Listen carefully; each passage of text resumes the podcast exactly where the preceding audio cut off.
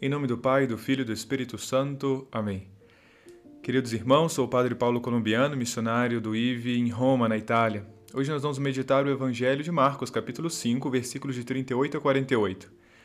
Celebramos hoje o sétimo domingo do tempo comum, e esse domingo toda a liturgia é um grande convite, uma grande exortação a viver uma vida santa, né, uma vida mais perfeita.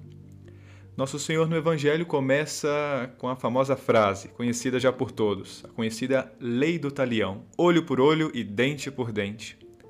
Na perspectiva da lei do talião, a pessoa que fere outra deve ser penalizada em grau semelhante e a punição deve ser aplicada pela parte lesada. Né? O grau de punição vai de acordo com o grau da lesão. Originalmente, essa lei fazia parte do famoso Código de Hammurabi, é um código feito por esse rei Hammurabi há 1770 anos antes de Cristo e foi compilada no que ficou conhecido como, né, historicamente, a Lei das Doze Tábuas. Também essa lei pode ser encontrada nos livros do Antigo Testamento, do Êxodo, do Levítico, do Deuteronômio, e é a isso que Cristo se refere. Né? Vós ouvistes o que foi dito né, nesse Antigo Testamento. Porém, Cristo dá uma nova lei. Né? Eu, porém, vos digo, disse Cristo, não enfrentareis quem é malvado, amai os vossos inimigos e rezai por aqueles que vos perseguem. Estas são as fortes palavras de Jesus nesse evangelho deste domingo.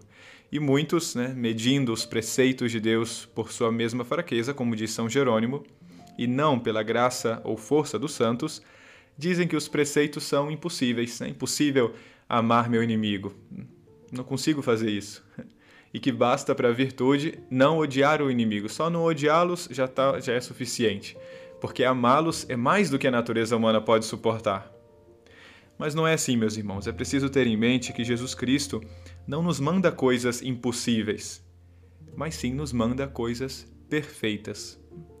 Foi isso que o mesmo Senhor nos ensinou e ele o fez, né, dizendo, quando estava na cruz: né, Pai, perdoa-lhes, porque não sabem o que fazem.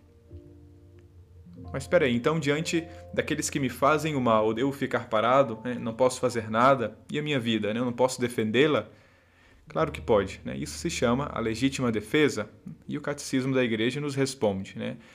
Colocando aí no contexto do Sermão da Montanha, quando o Senhor lembra esse famoso preceito não matarás, né? o quinto mandamento da lei de Deus, acrescenta também a proibição da ira, né? do ódio e da vingança.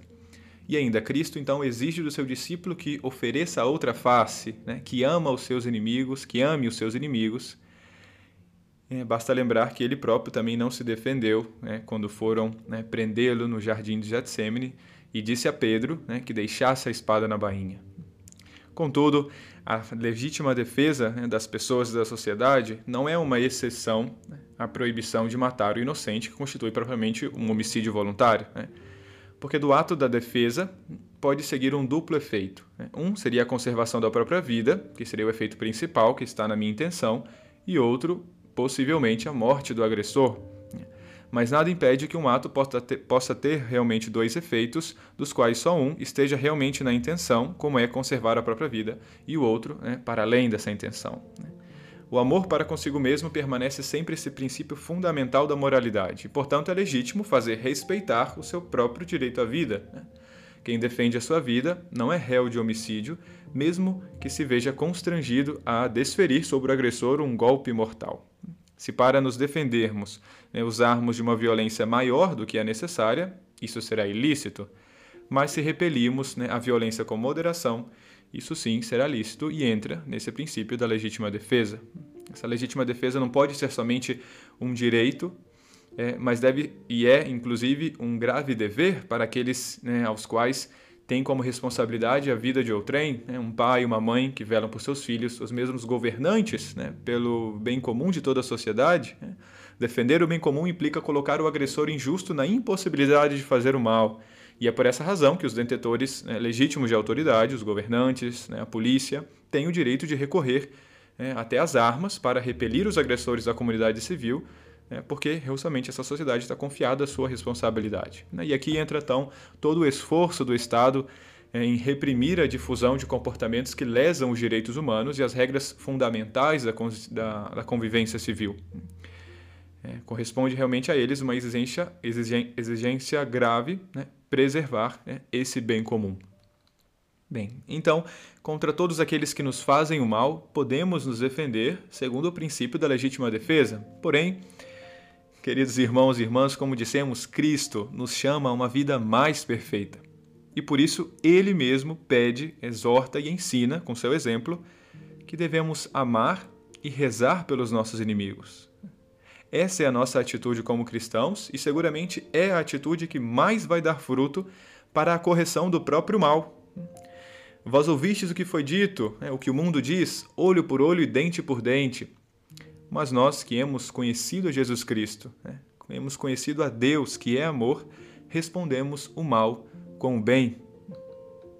E porque esse preceito, né, essa exortação é tão grande, Jesus também acrescenta uma grande recompensa, ou seja, né, ser como o próprio Deus. Né, depois de pedir para que né, amássemos e rezássemos pelos inimigos, inclusive né, oferecer a face, ele diz: né, Assim vos tornareis filhos do Pai que está nos céus. Né, seremos semelhantes a Deus.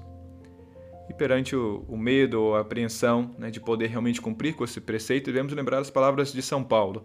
É, Acaso não sabeis que sois santuários de Deus e que o Espírito de Deus mora em vós? É esse mesmo Espírito de Deus que nos ajuda a actuar como mesmo Cristo. Que Maria Santíssima nos ajude a fazer o bem sem olhar a quem e, sobretudo, rezar e amar os nossos inimigos, né? porque eles realmente nos fazem mais fortes, né? nos fazem mais fortes ainda em nossa caminhada de fé e santidade. Sede santos, porque eu, o Senhor vosso Deus, sou santo. Deus abençoe.